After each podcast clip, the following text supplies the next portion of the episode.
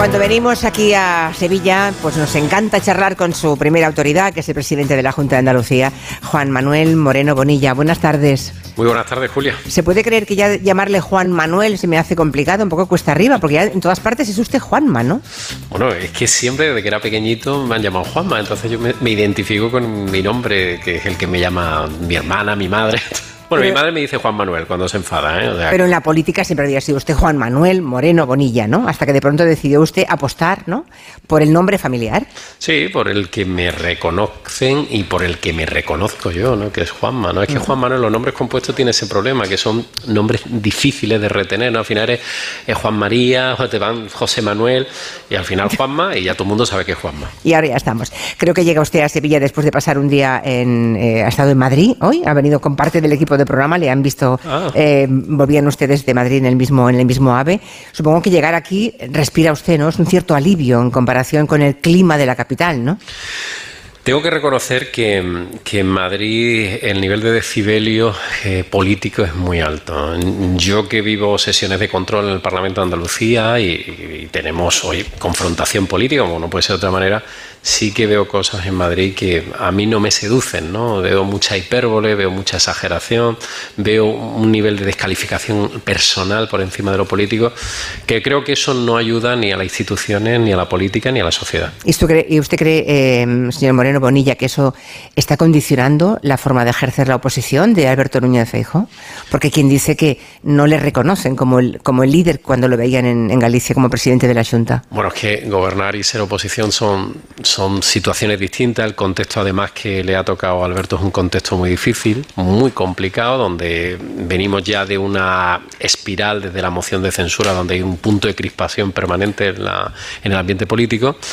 Y después tengo que decir que el, señor Sánchez tampoco se lo pone fácil, ¿no? Porque creo que Alberto es fácil de, de llegar a acuerdo, pero tienes que, tienes que ser coherente con él y, sobre todo, tienes que cumplir lo que acuerden. ¿no? Si eso no lo hace con Alberto, pues evidentemente pierdes el crédito, que es lo que le ha pasado, la confianza, y a partir de ahí ya no hay puntos de encuentro. Pero ahora parece que eh, es usted un poco el representante más genuino de la, del ala moderada del Partido Popular, señor Moreno Bonilla. Bueno, hay muchas etiquetas, como sabe. Bueno, pero esa, esa sabe, usted, sabe usted que le acompaña. Bueno, eh, Es más, dicen que es la razón de su mayoría absoluta. Pues puede ser, puede ser. Eh, Lo que es evidente es que yo tengo una manera de entender la vida y esa manera de entender la vida la traslado a mi manera de hacer política y la manera de entender la vida y de hacer política es respetar al adversario siempre y entender que el adversario no es, eh, más allá que un contrincante político, no es un enemigo, eh, puede ser incluso complementario para ti, ¿no? Y a veces yo he aprendido de adversario ¿eh? y he aprendido mucho, ¿no? ¿Qué significa eso? Que cada uno tiene su modelo de sociedad, defendemos cada uno nuestro modelo de sociedad, pero tenemos que hacerlo con, con fin, con argumento, con rigor y sobre todo con mucha serenidad y respeto, que creo que lo que, que falta a veces en el ámbito político. Pero estamos en ese momento de tal polarización, señor Moreno Bonilla, preocupante, porque fíjense, hay medio país que cree que la decisión que ha tomado el Tribunal Constitucional es una amenaza a la democracia y parece que hay otra mitad del país que cree que ha salvado la democracia, ¿no? ¿Cómo se sale de este momento infernal? Porque unos están convencidos de una cosa y otros de la contraria, exactamente de la contraria. Bueno, opiniones siempre hay, evidentemente. Este es un país muy plural, diverso y, la democracia es eso, ¿no? Es la diversidad y la pluralidad. Y por eso la democracia tiene que tener instrumentos y contrapesos para que nadie tenga la tentación de asumir más poder del que le corresponde, ¿no? Y creo, humildemente, creo que aquí las cosas no se han hecho bien, empezando por el presidente de gobierno. Creo que este tipo de reformas que él plantea son reformas que se tienen que hacer siempre intentando buscar el mayor consenso posible. Se tiene que hacer con máxima transparencia y con tiempo. Y ninguna de esas tres cosas se ha cumplido, como hoy mismo la propia Comisión Europea decía, ¿no? que este tipo de planteamiento hay que hacerlo siempre desde el consenso. ¿no?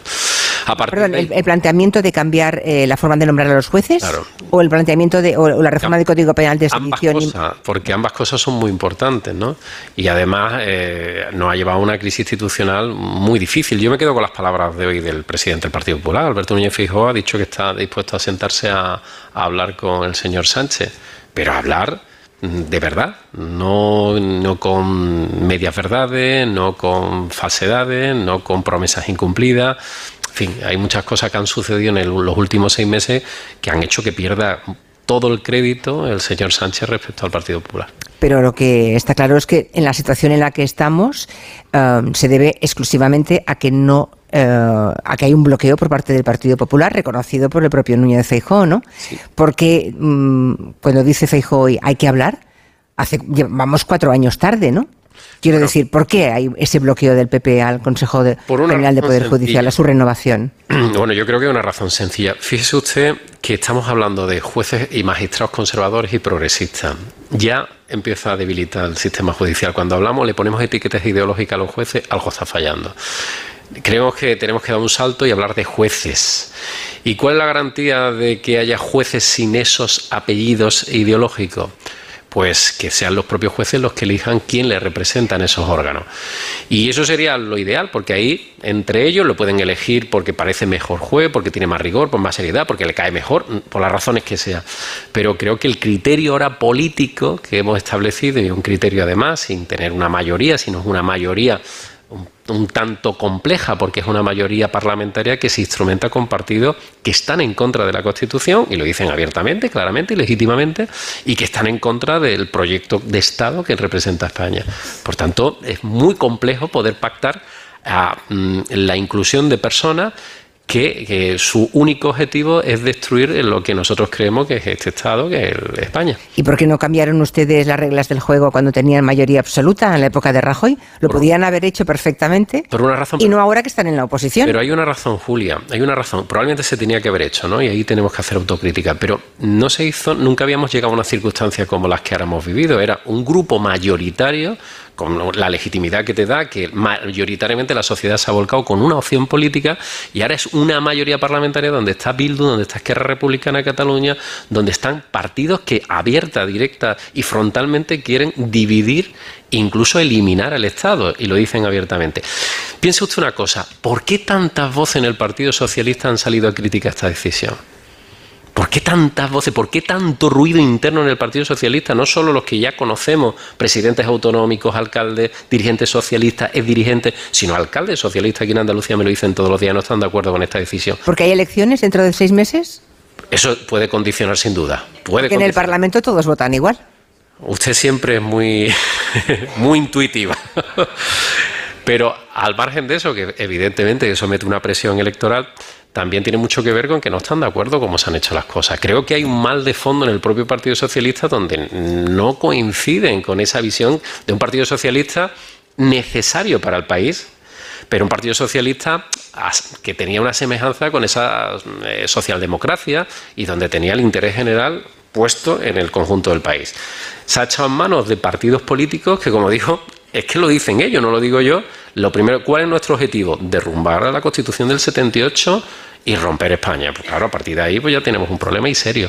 No vamos a estar mm, demasiado rato más con, este asunto. Es verdad que es el asunto caliente del día y seguro que a usted, mm, en fin, en la Junta Directiva de hoy del Partido Popular seguro que ha sido el elemento que más han comentado, ¿no? Pero mm, una última cuestión. ¿Entiende usted que muchas personas crean que si el Partido Popular eh, se niega a renovar los órganos judiciales es porque no quieren perder la mayoría en la justicia que ya no tienen en las urnas, que no tuvieron en las urnas hace cuatro años. Hay mucha gente que cree eso, que intentan retener ese poder. Bueno, pero el planteamiento, primero, no, es el objetivo, no, no, existe. Es que yo creo que es el planteamiento inicial que se hizo hace cuatro años era el correcto. Es decir, empecemos de cero, ¿no? En el sentido de que sean los jueces quienes elijan a los jueces independientemente de quién elija, puede haber una mayoría progresista, por llamarla de alguna manera, en el ámbito, en los órganos judiciales, elegida por los mm. propios jueces. Eso da más legitimidad, estéticamente mucho más correcto, y creo que impide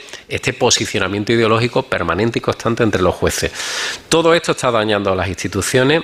A mí personalmente me parece que la posición del presidente del gobierno de Sánchez ha sido claramente equivocada podía haber hecho muchas cosas y ha optado por el camino más corto, el más duro y el más difícil. Y además tengo que decir una cosa, probablemente nunca había pasado lo que ha pasado ahora. O sea, nadie había llegado tan lejos como ha llegado Sánchez. Ya lo conocemos y es legendaria su tradición de no tiene límites, ¿no? Y es, una persona en ese sentido un tanto temerario, ¿no? Pero creo que jugar con los, en fin, con la división de poderes, con los marcos y con las instituciones, creo que esta vez sí que se ha pasado y creo que eso va a tener un importante correctivo, lo digo sinceramente, y una contestación por los ciudadanos. Así que cree usted que llegaremos a las próximas elecciones generales en la misma situación de bloqueo, ¿o cree usted que el gobierno puede hacer alguna otra cosa? Depende de Sánchez. Sánchez tiene ahora una oportunidad perfecta de sentarse con Alberto Núñez Feijóo, presidente del gobierno y líder de la oposición, y llegar a un acuerdo. O sea, ¿cree que eh, Feijóo está dispuesto a desbloquearlo ahora? Está dispuesto siempre y cuando no sigamos con la línea que ha marcado Sánchez. lo que no puede ser, tal como lo ha hecho Sánchez, no lo vamos a admitir nunca. Nunca. O sea, los magistrados que propone Pedro Sánchez no les gustan a ustedes. es que está proponiendo, Julia, está proponiendo a una persona que ha sido ministro de su gobierno, que ha estado en su gabinete y que ha tomado posición y parte en términos ideológicos y políticos, lo quiere hacer ahora miembro del Tribunal Constitucional. Incluso a una persona de su propio gabinete. Es que desde el punto de vista estético y desde el punto de vista ético, el señor Sánchez no cumple ni las más mínimas garantías en términos de, lo que tiene que ser un presidente del gobierno. Y eso es inasumible ahora mismo para, para, Alberto Núñez Feijóo, para el Partido Popular y para millones de españoles. Me reconocerá que eso mismo lo han hecho también ustedes con otros cargos importantísimos del Partido Popular, que también han llegado al Tribunal Constitucional. Pero, pero en todo caso, si cambian de nombre, si cambian de propuestas, eh, ustedes estarían dispuestos a desbloquear. Julia, nosotros nunca hemos propuesto un fiscal de fiscal general del Estado a quien ha sido ministra de Justicia, como hicieron ellos, sin ningún tipo de fin, de preocupación, sin sonrojarse siquiera. No, aquí la clave, la clave no son los nombres, la clave es cuál es el funcionamiento de esos órganos y cuál es el procedimiento de elegir esos órganos. El señor Sánchez lo que quiere es, elegirlo por la mínima. Y a mí me inquieta mucho las palabras de hoy del presidente del gobierno, que ha dicho, haremos lo que tengamos que hacer. ¿Hasta dónde está dispuesto a llegar el señor Sánchez? ya no ha demostrado que es capaz de entregarse a Bildu, a Esquerra, a Podemos y a quien le corresponda para mantenerse el poder. ¿Hasta dónde? ¿Dónde está el límite? Ese es el problema, que él no tiene límite. Y eso es lo que nos inquieta a muchos españoles. Lo que ocurre es que ustedes no han recurrido eh, la reforma del Código Penal que afecta a la malversación y a la sedición. Han recurrido solamente la reforma que afecta a la forma de nombrar a los magistrados. Eso también es curioso porque hoy hablan solamente de sedición y malversación, pero en realidad eso ustedes no lo han recurrido todavía. ¿Por qué? Han recurrido lo de los magistrados. Nosotros estamos frontalmente en contra de que se modifique dos delitos que son fundamentales, además, por cierto, en la lucha contra la corrupción y que no entendemos cómo, no lo digo yo, lo dice el propio Alfonso Guerra, lo dice, bueno, lo dicen ilustres, eh, puedo dar la lista que usted la conoce igual que yo, de dirigente y es dirigente socialista en los que dicen que es una aberración lo que se está haciendo. Nosotros estamos en claro desacuerdo. Nosotros, desde el punto de vista jurídico, lo que se ha estudiado por parte de los servicios jurídicos del partido era la opción de parar una opción que debilitaba las instituciones en España y en este caso de una manera muy clara la separación de poderes y ese fue lo que se decidió recurrir. Por tanto, a partir de ahí se presentó un recurso, el Constitucional ha decidido el gobierno ha dicho que tiene que acatar, porque no le queda más remedio, evidentemente, no puede, no puede ser de otra manera, y a partir de ahí lo que se abre es un nuevo espacio. Y entonces recurrirán eh, la reforma del Código Penal. No me corresponde a mí, puesto que yo no estoy en la dirección nacional del partido y serán mis compañeros los que tendrán que decirlo. Ah, cambiando un poquito de tercio, señor Moreno Bonilla, si no vamos a hablar solamente. Que por cierto, los líderes autonómicos, fíjese, le estoy preguntando por política nacional, a nivel estatal, ¿no? Los líderes autonómicos. Em, ¿Deben hacer oposición al gobierno de España o deben intentar mantener engrasado la buena relación por eso de la colaboración entre administraciones? Vamos a ver, yo como, como persona que pertenezco a una formación política, en este caso en el PP, yo estoy eh, no estoy de acuerdo eh, con la posición que mantiene el gobierno en numerosos aspectos y la manera de gobernar. Ahora, como presidente del gobierno de Andalucía, yo tengo la obligación de tener unas relaciones fluidas equilibradas e institucionales con el gobierno de España, por el interés de los andaluces. A mí me han votado mm, personas de muy distinta orientación y muchos otros no me han votado. Y por tanto el interés general de Andalucía siempre tiene que primar por el interés particular de mi partido y el mío personal. Para entendernos, primero Andalucía, después mi partido. Primero los andaluces y después mi partido. Siempre. Ah, mm, por cierto, de alguna forma, tiene usted un voto prestado, seguramente le han votado para que tenga usted su mayoría tan absoluta, ¿no? Seguramente le habrán votado muchísimas personas que antes votaban al Partido Socialista. Eso le debe, le debe mm, dar a usted una enorme responsabilidad, ¿no? Muchísima. En el sentido que me está diciendo ahora. Muchísima. A mí, el, desde, desde el día de las elecciones, el 19 de junio, mm, lo pueden decir mis compañeros esa noche que ellos estaban en una sensación de euforia y me veían serio, un poco ausente, ¿no? Y, esa ausencia ha durado, una ausencia, pero serio durante prácticamente 10 días. Y es por el sentido de la responsabilidad que, que yo soy consciente que a mí me han prestado el voto. Y me han prestado el voto personas que han creído en el proyecto que yo represento y sobre todo a nivel personal. Y por tanto, yo intentaré por todos los medios no decepcionarle, cosa que es compleja, porque varitas mágicas no hay y hay cosas que se pueden resolver más fácil y otras que es muy difícil resolver. Pero lo que yo tengo claro es que yo tengo que gobernar para todos los andaluces y le tengo el máxima consideración y respeto a todos los andaluces, me hayan votado, no me hayan votado todos y cada uno de ellos para mí son importantes gobernar con mayoría absoluta, ¿en qué se diferencia de cómo gobernaba usted hasta ahora, que dependía de ciudadanos e incluso de la mm. ¿no? De, de, Vox. ¿no? Mm. Bueno, cambia mucho. Cambia en el sentido de que tú tienes que dedicar muchas energías, muchas energías a tener una, primero, acordar con tu socio de gobierno y mm. acordar en el Parlamento, ¿no? Y entonces se pierde mucho tiempo, mucho tiempo y muchas energías. Y segundo, es verdad que a veces tienes que aceptar cosas que en las que tú no estás de acuerdo o no estás del todo de acuerdo, ¿no? Y eso incomoda muchísimo. ¿Qué significa gobernar con.? Yo veo más difícil. Voy a decir una cosa que va a sorprender, pero yo veo más difícil gobernar con mayoría absoluta que sin mayoría absoluta, porque yo estoy acostumbrado a negociar permanentemente y a dialogar.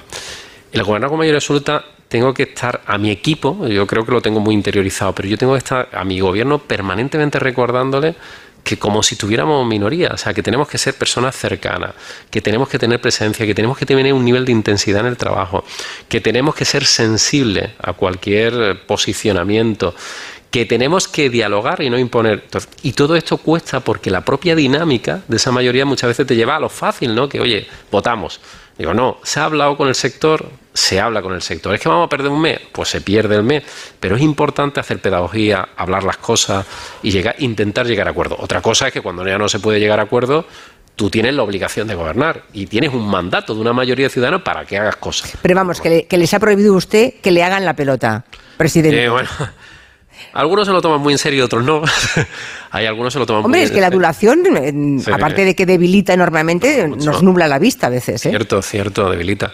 Pero um, algunos se lo han tomado muy en serio, por eso digo que algunos que digo, de vez en cuando dime que ha hecho algo bueno, porque es que todo es crítica, ¿no? Y además se encarga de eso, se encarga además mi mujer de, de ponerme los pies en la tierra todos los días. Y, un entorno que tengo que, que es crítico y es objetivo, ¿no? Nosotros acertamos y erramos como seres humanos que somos. Cuando nos equivocamos intentamos corregirlo, si la equivocación ha sido mayúscula pedimos disculpas y lo que intentamos es avanzar sobre los aciertos y desechar los errores, que creo que es la mejor fórmula de trabajo. Déjeme que le pregunte por Griñán, porque se han agotado ya prácticamente todas las, todos, eh, digamos, todas las grietas por las que se podía retrasar su ingreso en prisión. Mm, cuando usted mismo reconoce que tiene una parte de voto prestado, ¿no? De socialistas que antes votaban, que, que seguro que en su momento votaron a Griñán, ¿no? O después a Susana Díaz. ¿Qué, le dice ese electorado? ¿Cuál es el sentimiento que nota usted en la calle respecto a Griñán? Que parece que sí o sí va a tener que poner ya fecha al momento de su ingreso en prisión, ¿no?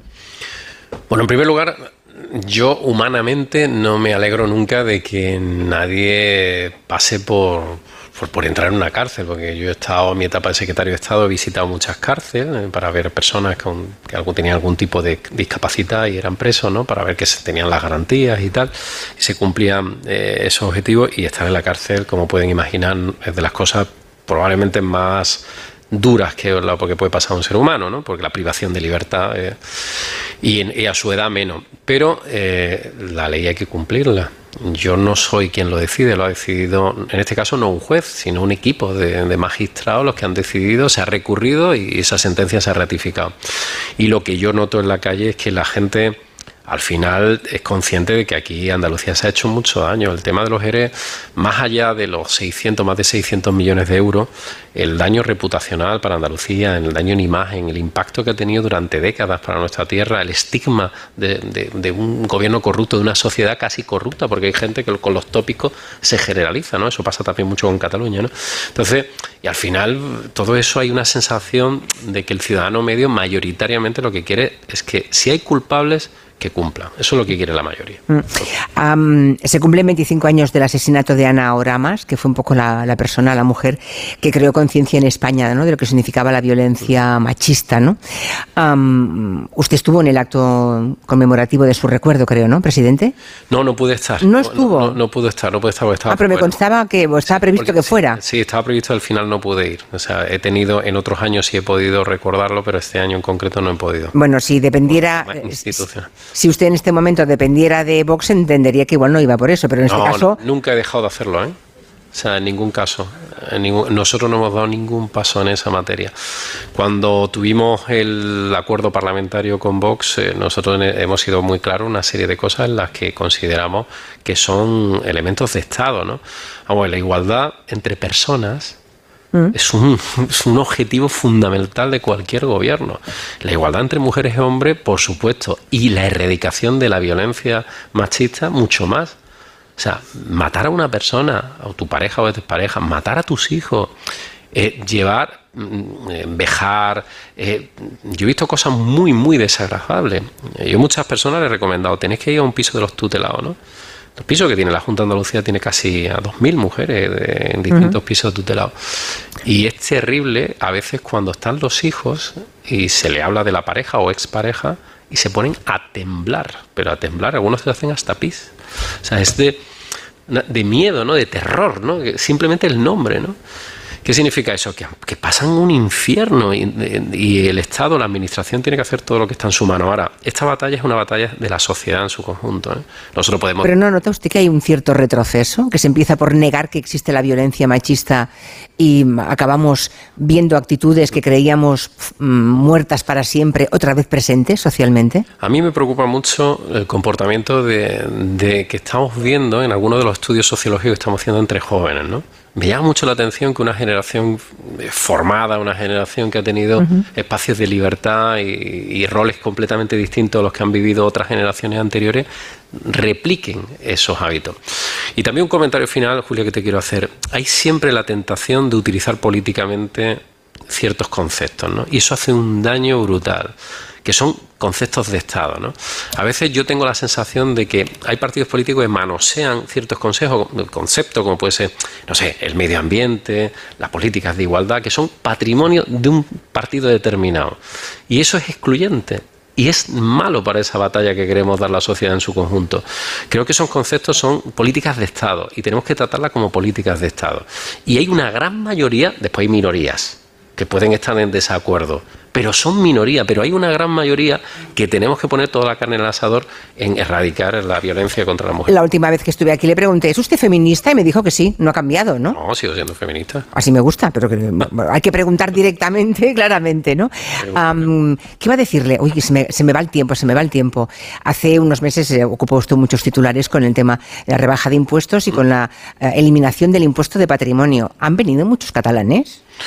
Bueno, interés. Porque lo dijo. Interés. Tenía, tenía un comentario irónico, ¿no? Que buscaba llamar la atención. Bueno, bueno, pero si cuela, cuela, ¿eh? Pero si cuela, cuela. Vale, vale. Tengo que decir que, eh, que hay interés, sobre todo de sectores empresariales catalanes, que tienen que hacer cierta expansión y a veces no quieren ir a Madrid por diversas razones y Andalucía lo ve en un sitio idóneo. ¿no? Andalucía, yo solamente te voy a decir que es la segunda comunidad autónoma, que ahora mismo con menos presión fiscal, que hemos quitado ciertos liderazgos a Cataluña, turismo nacional, el número de trabajadores autónomos, eh, ha habido meses donde hemos tenido más registros mercantiles que Cataluña. O sea, Cataluña es una comunidad fortísima en términos económicos y una comunidad en términos económicos maravillosa que, que bajo mi punto de vista se está mm, autosuicidando porque se está suicidando porque creo que tiene un potencial enorme, pero que nosotros queremos eh, de buena lid competir con los mejores. ¿Quiénes son los mejores? Madrid y Cataluña. Aspiramos a, estar en esa liga. ¿Por qué, ¿Por qué será que los catalanes quieren venir a Andalucía y no a Madrid? Bueno, eso... ¿Será mérito de la señora Ayuso? Yo creo que eso lo sabe usted mejor que yo, ¿no? Porque además vive allí. Nos han salvado los pitos. Llega el tiempo de las noticias. Le agradezco el tiempo que nos ha dedicado, presidente de la Junta. Siempre es un gusto hablar con usted. la última vez mí le dije que estaba más delgado y se mantiene usted. bueno, lo intento. Ah, bueno. Y tú estás más guapa. Muchas gracias, presidente. Hasta pronto. Muchas gracias. Son las seis, cinco en Canarias, tiempo de noticias y seguimos con el tiempo de gabinete.